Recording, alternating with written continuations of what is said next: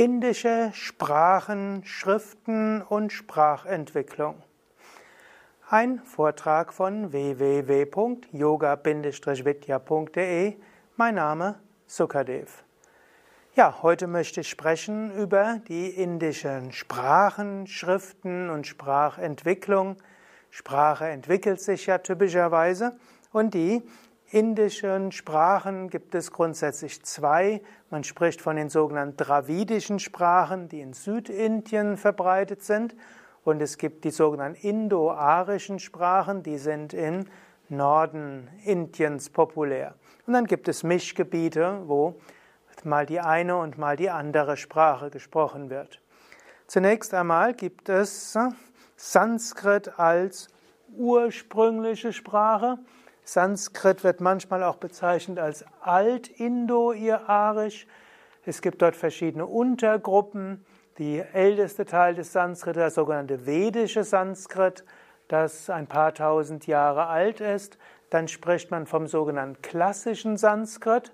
Und äh, je nachdem, wenn man fragt, ist das typischerweise zwischen 500 vor Christus bis typischerweise 500 nach Christus. Man könnte sagen, das war die Zeit, wo Indien mit großem Abstand die letztlich die weit entwickelste Kultur auf der Welt war. Hm, es gab einen viel höheren Lebensstandard als zum Beispiel im Mittelmeerraum, Römischen Reich und so weiter. Die Zeit von Ashoka und die Zeit der Guptas, sowohl der Mauryas wie später der Guptas, das ist 500 vor Christus bis 500 nach Christus. Und viele Indologen würden sagen, in der Zeit sind die meisten der ganz großen philosophischen Werke entstanden. Also klassisches Sanskrit, dann spricht man auch vom sogenannten buddhistischen Sanskrit. Das heißt ja, dass der Buddha Pali gesprochen hat, also schon eine Variation von Sanskrit oder eine weitere Entwicklung des Sanskrit. Aber andere sagen, hm, das ist nicht so ganz richtig. Letztlich die buddhistischen Schriften waren ursprünglich auch im vierten Jahrhundert vor Christus auf Sanskrit. Und dann entstanden sogenannte mittelindoarische Schriften, zum Beispiel die sogenannten Ashoka-Inschriften im dritten Jahrhundert, also um 300 vor Christus, gab es ja eine ganz große Dynastie in Indien, die Maurya-Dynastie. Und da gab es einen großen König, der vermutlich mindestens historisch belegt als erster fast ganz Indien geeinigt hat. Und zu seinem Reich gehörte auch das moderne Bangladesch, Nepal, Pakistan, Afghanistan und so weiter. Und er hat Inschriften geschrieben und da gab es äh, schon eine Variation von Sanskrit und es entstand dann eben auch Pali. Und man nimmt heute an, dass das eine Kunstsprache für buddhistische Texte ist. Diese entwickelte sich seit dem ersten Jahrhundert vor Christus. Und dann gab es seit dem sechsten Jahrhundert nach Christus größere Variationen, so ähnlich wie man sagen kann, dass aus Latein letztlich entstanden ist Italienisch und Spanisch und Französisch, Rumänisch und Portugiesisch. So ähnlich hat sich dann aus dem Sanskrit seit dem 6. Jahrhundert nach Christus haben sich verschiedene Sprachen entwickelt. Man spricht von so einem Appa Brahmsha, das scheint noch in ganz Indien gewesen sein. Und dann gibt es die modernen indo-arischen Sprachen von Hindi bis Gujarati und viele andere Sprachen. Und so kann man heute sagen, in Indien gibt es den nordindischen Teil, das sind bis hierher, das sind alles indo-arische Sprachen. Und der südindische Teil, insbesondere Telugu, Kannada, Malayalam und Tamil, das sind die sogenannten astroasiatischen Sprachen, die man auch als dravidische Sprachen bezeichnen kann. Gut, und im Nordwesten von Indien, im Ladakh und auch im nordöstlichen Teil von Indien werden auch noch tibeto-burmanische Sprachen gesprochen. Und heutzutage ist Hindi die am meisten gesprochene Sprache. Sie ist bewusst seit Ende des 19. Jahrhunderts und noch mehr seit der indischen Unabhängigkeit 1947 propagiert worden als eine Sprache, die möglichst das ganze Land sprechen sollte. Denn insbesondere die Inder haben sich dagegen gewehrt, dass die Lingua Franca, mit denen sich alle Inder unterhalten können, Englisch sein soll und haben dann eben gesagt, wir brauchen eine Sprache für alle und das ist dann Hindi und Hindi ist noch relativ nah am Sanskrit. Gut, andere, es gibt kleine Dialekte vom Hindi, wie das Bihari und das Rajasthani und Pahari und letztlich auch das Awadhi und äh, so gibt es noch einige Untervariationen. Und dann aus dem Sanskrit hat sich aber nicht nur Hindi entwickelt, so wie sich aus Latein nicht nur Italienisch entwickelt hat, obgleich Italienisch am Lateinischen relativ nah dran ist, es gibt eben auch Gujarati, es gibt Marathi, es gibt Oriya, Bengali, Assamese, Punjabi und Kashmiri. Und vom Standpunkt der Mantras kann man sagen, ist von besonderer Wichtigkeit natürlich das Sanskrit, aber modernere Kirtans insbesondere sind gar nicht mal selten in Hindi. Sie sind manchmal auch im Braj. Braj ist so der Dialekt von Hindi, so in der Gegend um Vrindavan. Und so eine Menge von Vaishnava, Bhajans sind geschrieben in Braj. Und auch in Avadi sind einige geschrieben. Hm, insbesondere in der Rama-Verehrung sind manche der Mantras oder der Kirtans auf Avadi. Einige der großen Yogameister waren auch Bengalen, wie zum Beispiel Paramahamsa Yogananda, auch Sri Aurobindo und auch äh, zum Beispiel die Hare Krishna Bewegung, auch wenn sie sich sehr auf Vrindavan bezieht, aber die zum Beispiel der Srila Prabhupada, der war auch ein Bengale und so sind manche Bhajans und Kirtans auch mindestens mit einem bengalischen Akzent. Es gibt eine bedeutende Yoga-Bewegung, die von 3HO, die sich auch als Kundalini-Yoga bezeichnet, nach Yogi Bhajan. Diese ist eine Sikh-Bewegung, die also aus der Religion des Sikhismus stammt. Und die haben die, den Dialekt Punjabi oder die Sprache Punjabi. Und so ist es auch bei Yoga Vidya, dass manche Mantras eben auch auf Punjabi sind, also eigentlich Kirtans, die wir auch manchmal singen.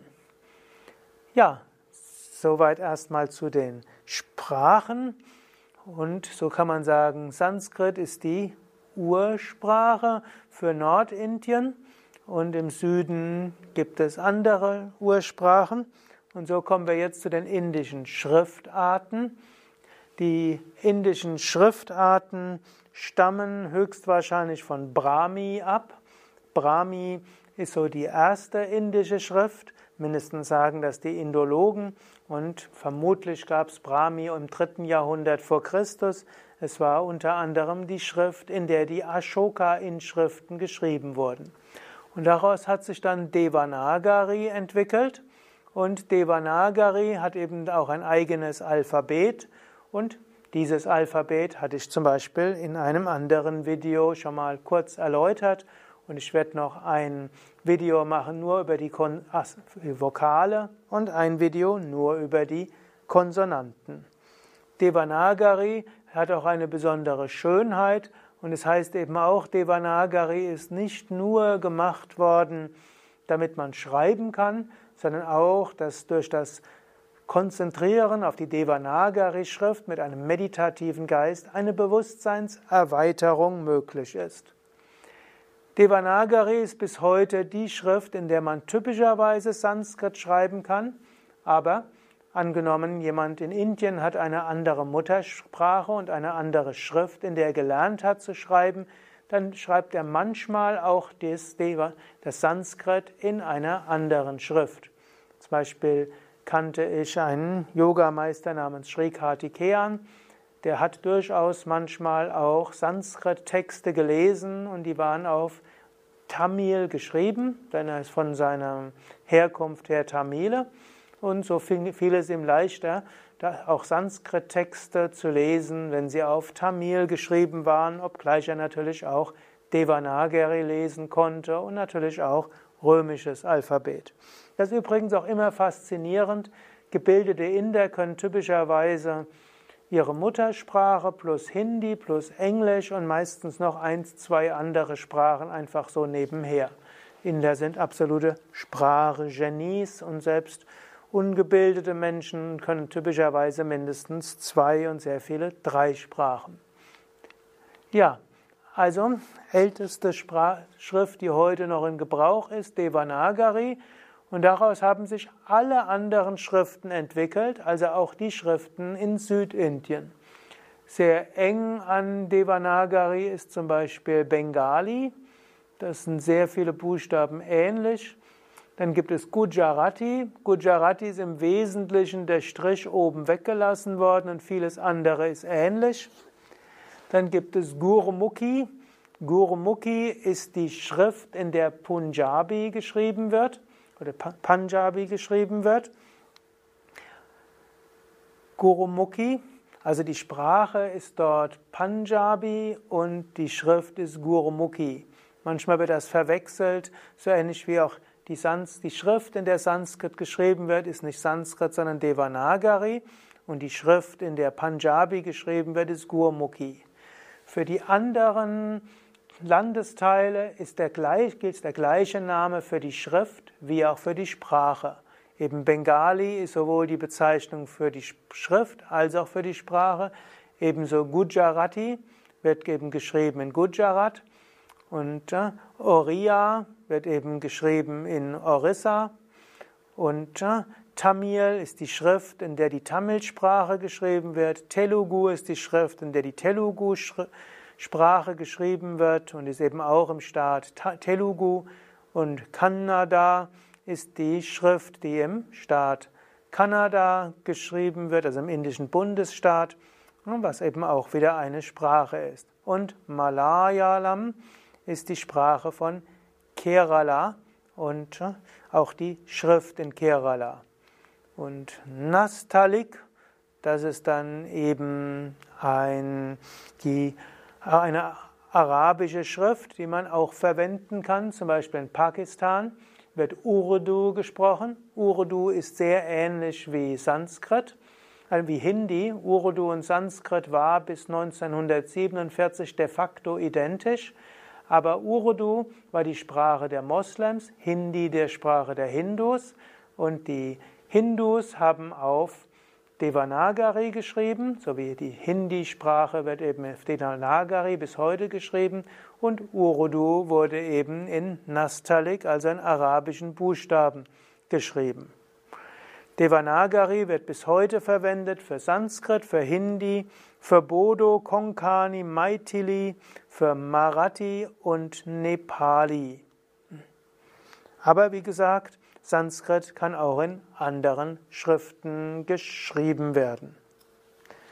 Gut, so hast du einen kleinen Überblick über die indische Sprachentwicklung und eben Sanskrit und die verschiedenen Schriftarten. Mein Name Sukadev von www.yoga-vidya.de hinter der Kamera Nandya und beim nächsten Mal will ich insbesondere sprechen über Devanagari selbst und wie das Devanagari auch transkribiert werden kann in römische Schrift, also verschiedene Konventionen für Transliteration, also Umschrift und Transkription.